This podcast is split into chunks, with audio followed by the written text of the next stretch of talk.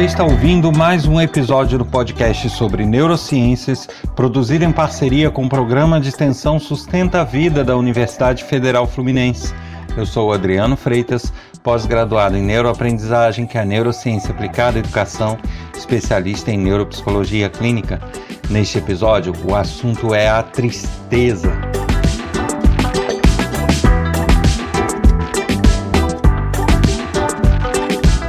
E para variar, convido vocês a participarem desse podcast enviando mensagens com dúvidas, críticas, comentários, elogios, sugestões.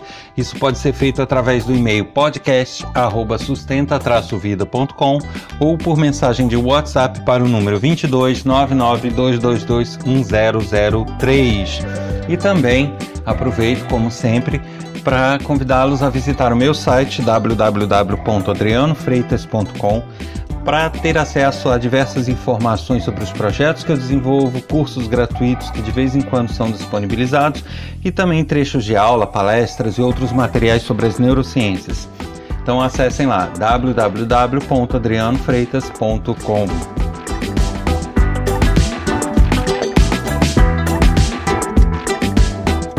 E o assunto é a tristeza. Muita gente às vezes passa por essa situação, né, de se sentir triste, se sentir melancólico e fica sempre aquela dúvida, né, até quando isso é saudável, até quando isso começa a ser um problema, até quando isso pode fazer parte de um quadro depressivo e também se há alguma dica para a gente se sentir menos triste. Então vamos abordar um pouquinho esse tema. Para começar, a gente precisa entender que a tristeza, a melancolia, é, a angústia, a ansiedade, tudo isso são sensações naturais, são sensações humanas. Então não, não há como a pessoa passar uma vida inteira sem se sentir triste em algum momento, sem se sentir angustiado em algum momento, sem ter é, os momentos de ansiedade, né? E isso não é possível, porque isso faz parte do, do indivíduo, isso faz parte do crescimento, isso faz parte das vivências humanas, faz parte do nosso comportamento, das nossas reações. Agora, uma coisa é você ter esse tipo de sentimento que a gente não gosta, que ninguém reclama por ser feliz, ninguém reclama por ser alegre, por ser animado. Né? As pessoas só reclamam deste tipo de sentimento que eu falei, tristeza, angústia. Então não adianta uh, a pessoa querer abolir isso da vida, mas por outro lado, isso não pode ser desmedido, né? O problema começa quando esse tipo de sentimento começa a tomar conta da vida da pessoa. Quando tudo que a pessoa faz ela faz triste, ela faz desmotivada, ela faz de uma forma pesada, arrastada, né, angustia, angustiada. Então a gente precisa realmente cuidar disso. A tristeza ela pode compor um quadro depressivo? Sim, pode, sem dúvida alguma. Agora, isso significa que toda tristeza que a gente sente, por mais constante que ela seja, por mais frequente que ela seja, ela obrigatoriamente é, é um indício de uma depressão? Não.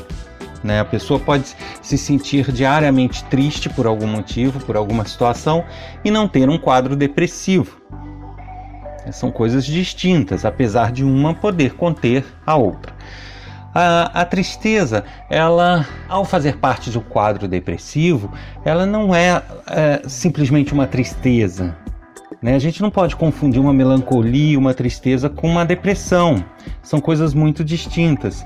Quando existe um quadro depressivo, outros sintomas e outros problemas acabam fazendo parte desse quadro a pessoa se sente triste, mas ela também é, não se sente motivada, ela também é, muitas vezes não sai da cama, não sai de casa, ela não consegue se relacionar com outras pessoas, ela quer se isolar.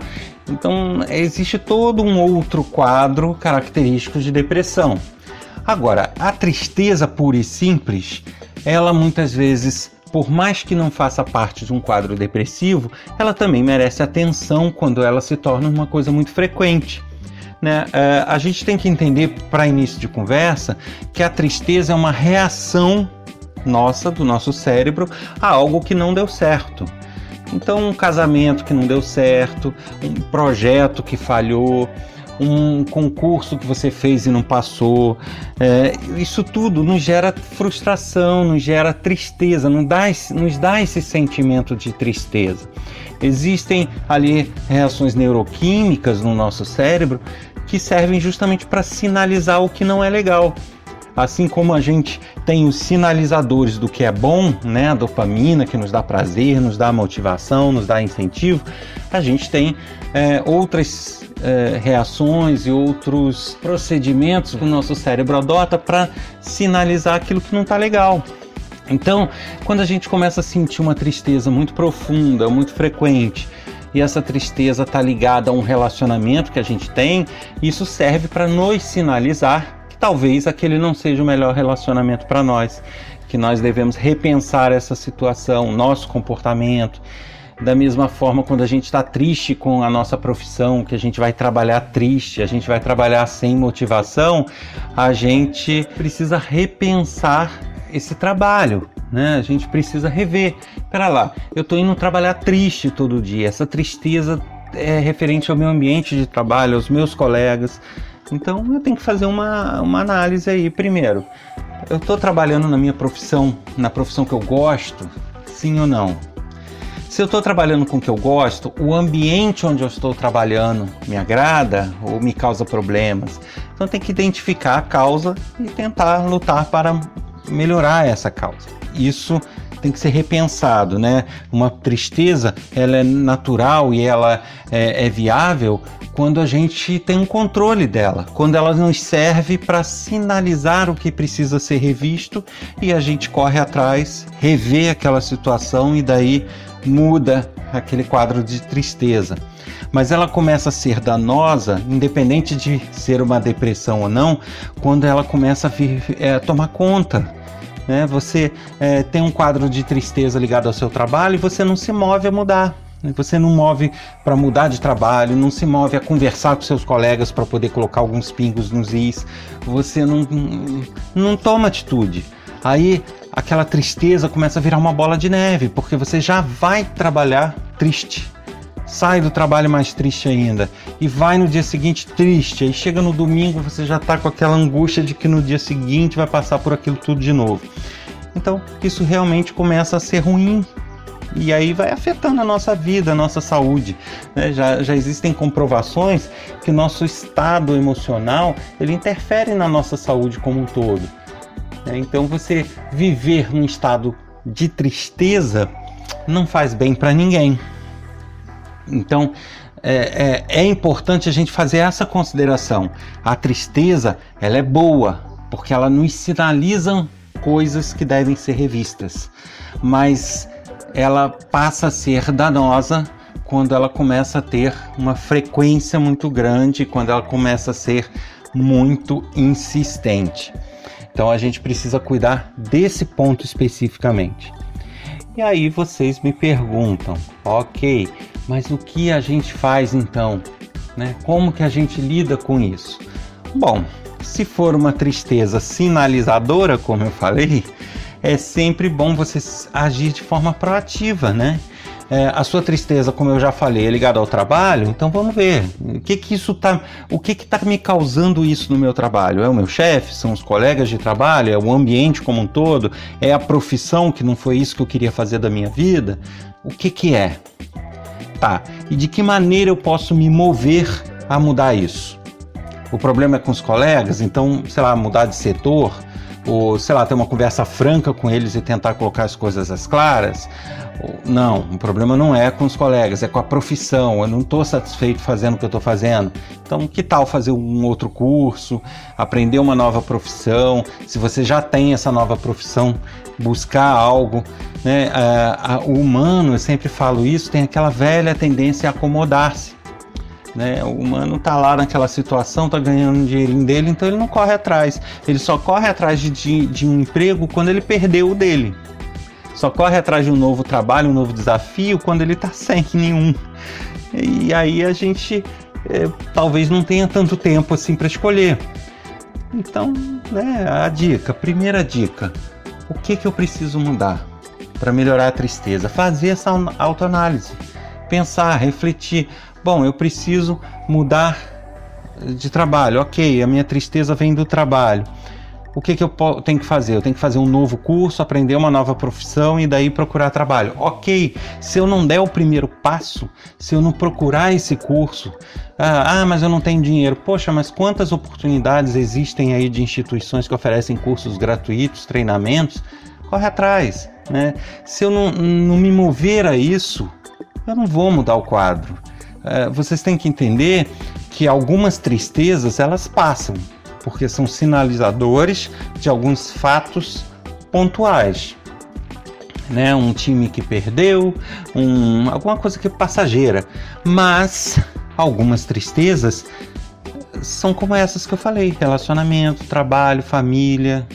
E aí não tem jeito. Se você não se acomoda naquela situação e não se move a mudar, não quer mudar, ela vai permanecer e cada vez vai ganhar mais força. E aí é que a gente tem que ter um cuidado todo especial.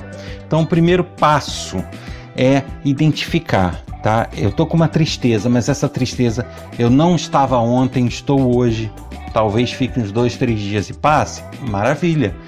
É, é cuidar, é, né, me cuidar nesse período, é ver o que, que causou aquilo, aprender com a situação e toca o barco.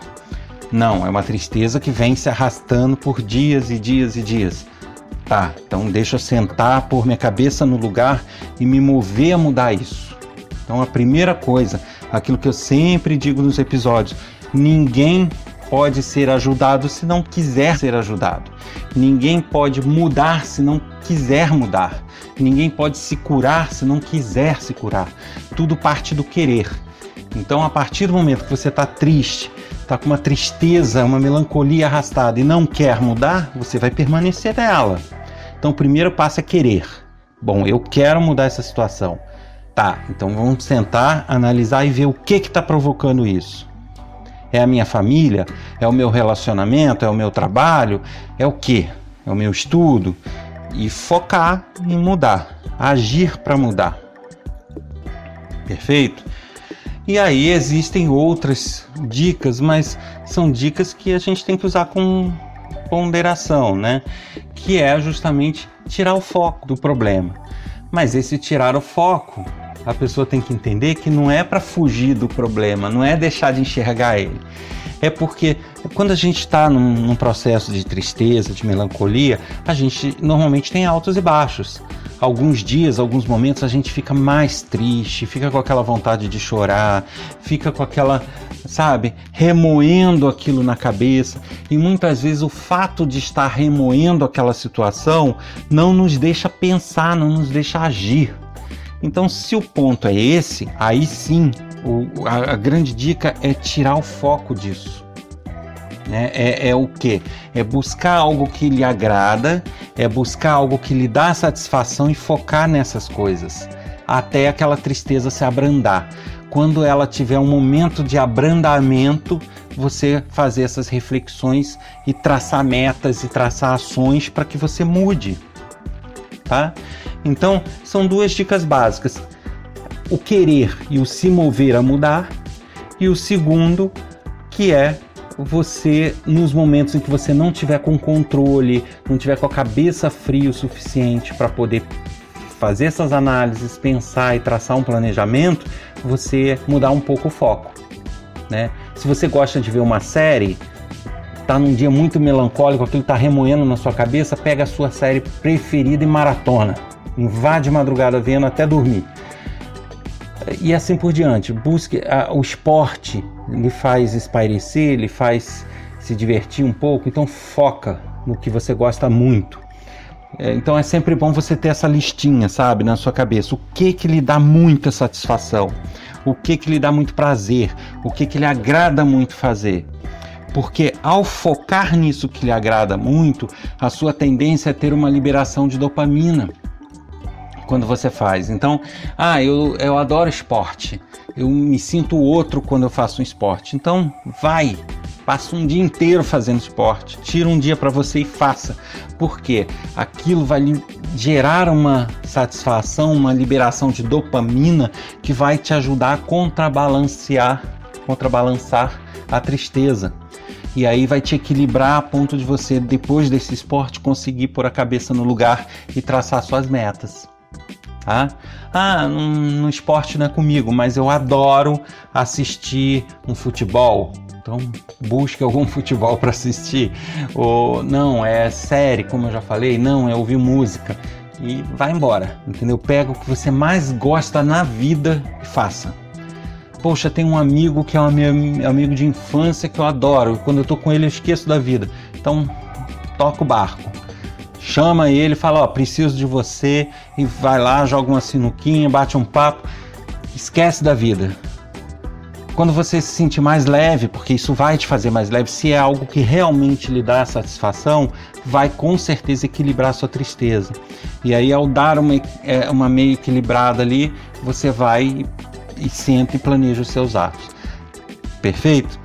Então hoje a gente fica por aqui com essas dicas, com essas informações. Lógico que, de novo, é o que eu sempre falo, é, são campos e áreas muito vastas, tem muita coisa a se falar, tem muitos pontos de vista, mas é, em cada episódio eu vou pincelando um ponto de vista, vou pincelando é, um aspecto. Né? Em breve eu volto a falar da tristeza, mas sobre outra ótica, sobre outros, é, outras situações. E aí, cada um vai vendo aquilo que lhe serve mais e vai anotando essas dicas e a gente vai acumulando um conhecimento bastante bacana.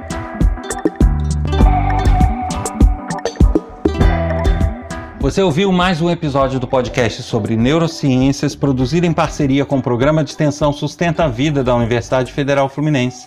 Meu nome é Adriano Freitas, pós-graduado em neuroaprendizagem, especialista em neuropsicologia clínica.